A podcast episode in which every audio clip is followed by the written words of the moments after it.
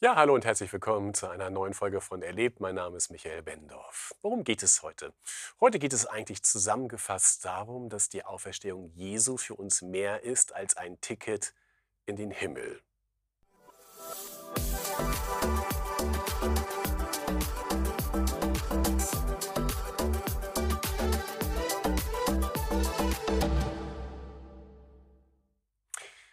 Wir kommen gerade von der Auferstehung Jesu. Wir haben sie Ostern gefeiert.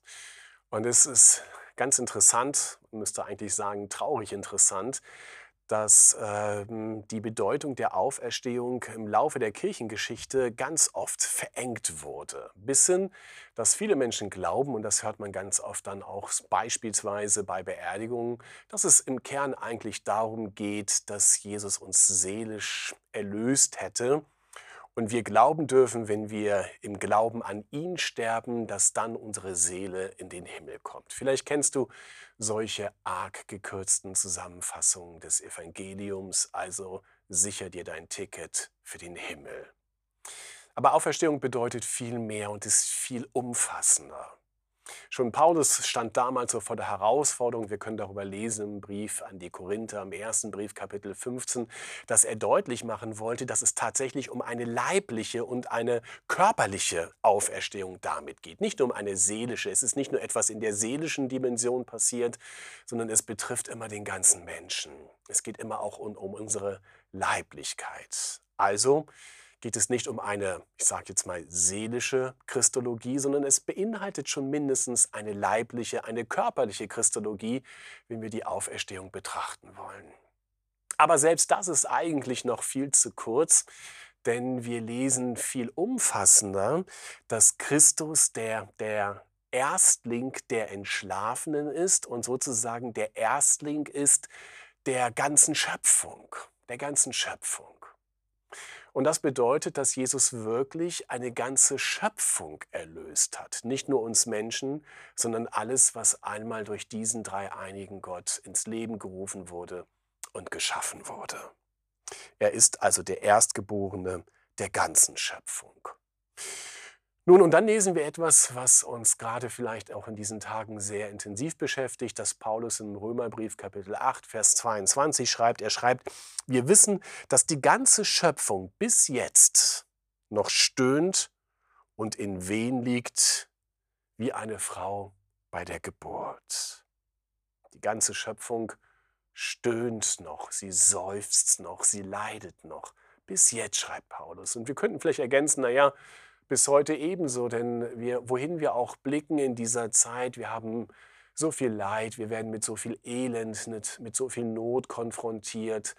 Es gibt auch einiges, was uns emotional recht gut runterreißen will. Ich vermute und wette, du wirst auch einiges aus deinem eigenen persönlichen Leben benennen können. Und vielleicht sagst du, ja, ich bin auch ganz gut am Seufzen, ich bin auch ganz gut am Stöhnen. Es könnte besser laufen in meinem Leben, im Leben dieses Landes oder dieser ganzen Welt. Wir wissen, dass die ganze Schöpfung bis jetzt noch stöhnt und in Wehen liegt, wie eine Frau bei der Geburt. Vielleicht stolpern wir jetzt gerade bei diesem Vergleich, wie eine Frau bei der Geburt, wie eine schwangere Frau, die in Geburtswehen liegt. Nun, zunächst einmal, wer schon einmal Wehen erlebt hat, entweder als Frau ganz praktisch im Kreissaal oder als betroffener Mann dabei, zumindest vom Gucken her weiß man, dass die Wehen in immer kürzeren Abständen kommen und immer intensiver und damit auch viel schmerzhafter werden. Und das bedeutet ja, dass die Zeit, in der wir sind, genau auf diese Entwicklung hinzusteuern wird. Sie werden intensiver und sie werden schmerzhafter werden. Aber Paulus greift hier ein Bild auf aus dem Judentum, was uns enorm viel Hoffnung bringt und gibt. Wenn also eine Frau in Geburtswehen liegt, dann sind, ist das doch immer etwas auf Hoffnung hin, weil sie weiß, jetzt ist es schmerzhaft, aber bald, hoffentlich bald, habe ich dieses neue Leben in meinen Händen, in meinem Arm. Also es ist ein Leiden, ein Seufzen auf Hoffnung hin. Und genau das soll diese ganze Bibelstelle ausdrücken. Ja, wir leben in einer Schöpfung, die leidet. Wir leben in einer Schöpfung, die seufzt und die sich etwas anderes wünscht als das, was sie jetzt gerade erlebt.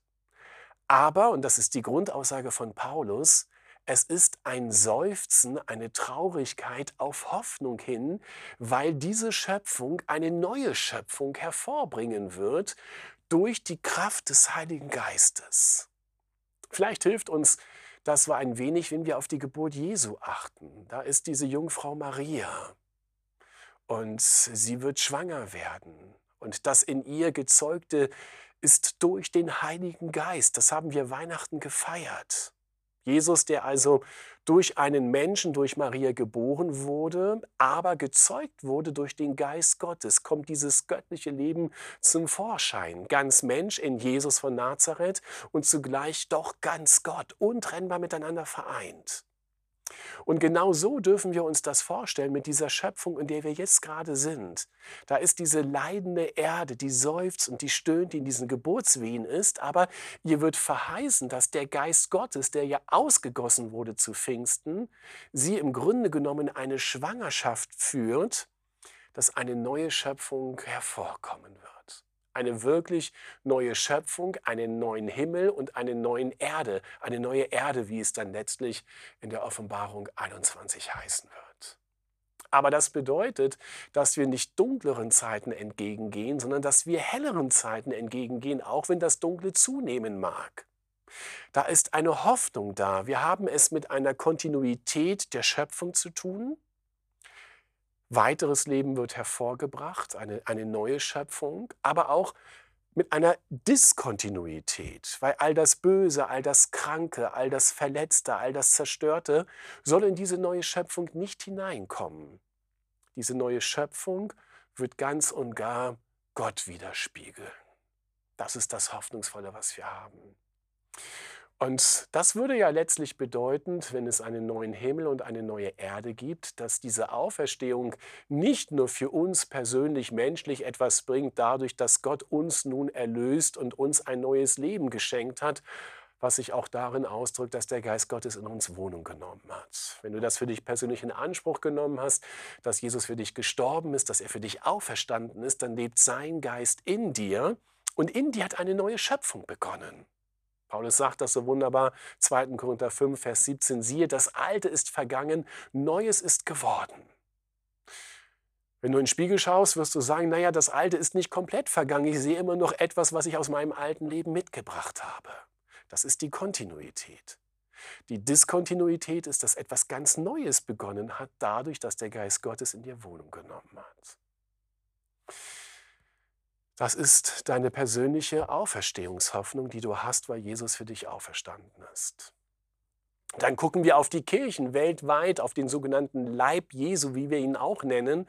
Und wir werden daran erinnert, ja, da ist die Gemeinde der Leib Jesu, die weltweite Kirche. Und dort hinein hat sich Gott ausgegossen durch seinen Geist, dass in der Kirche, in dem Leib, in dem weltweiten Leib Jesu Gott einwohnen möchte. Das ist die größere Hoffnung, die wir haben. Und dann eben das Dritte, was ich jetzt angedeutet habe, durch diese Geburt, durch diese Geburtswehen, durch diese leidende, seufzende Schöpfung, dass Gott sagt, eines Tages wird diese leidende Schöpfung durch meinen Geist eine neue Schöpfung hervorbringen.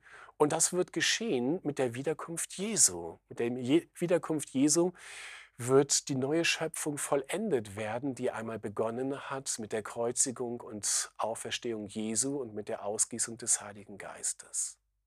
Die alten Prophetenbücher des Alten Testaments weisen wiederholt darauf hin, dass die Erde noch einmal erfüllt werden soll von der Herrlichkeit, von der Erkenntnis Gottes, von all der ganzen Schönheit, die Gott in sich hat. Diese Welt soll es noch einmal erleben in, einer, in einem neuen Zeitalter, was es heißt, dass dieser Jesus regiert mit all seiner Herrlichkeit, mit all seiner Schönheit.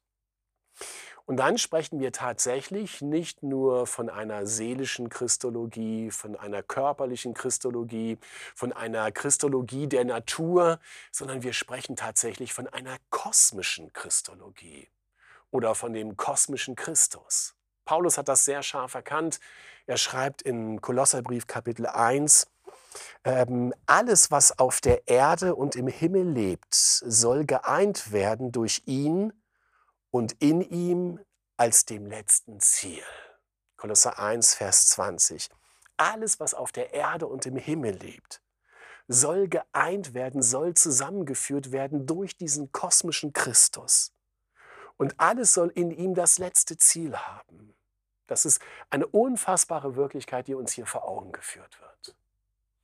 Nun, das ist das, was Ostern uns anzeigt, dass wirklich ein neues Zeitalter begonnen hat.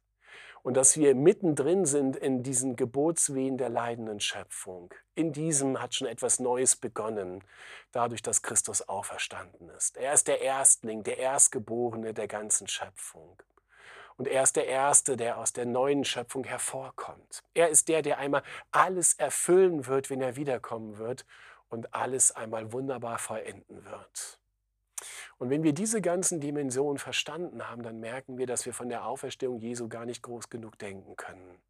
Dieser Christus, er ist immer noch größer. Er ist immer noch größer, wenn wir auf unser kleines, bescheidenes Leben denken. Er ist immer noch größer, wenn wir auf unser Land blicken, wenn wir auf diese Welt blicken, wenn wir auf diesen ganzen Kosmos blicken. Er ist immer noch größer. Und letztlich wird dann Gott alles in allem sein. Also man kann gar nicht groß genug von diesem Christus denken, der sich so unendlich an uns binden will, der in uns wohnen will und auch diese neue Schöpfung in uns ganz persönlich zum Ausdruck bringen möchte. Und darin möchte ich uns so gegenseitig ermutigen, dass wir darin unterwegs bleiben und damit auch kräftige Fußabdrücke, geistliche Abdrücke hinterlassen, dass wir Segenspuren hinterlassen auf dieser Erde, die einer wunderbaren Herrlichkeit entgegengehen wird, wenn er einmal alles in allem sein wird. Also bleiben wir fröhlich unterwegs, lassen uns nicht zu sehr runterreißen von dem, was vor Augen ist. Gott wird in allem das letzte Wort haben. Sei gesegnet.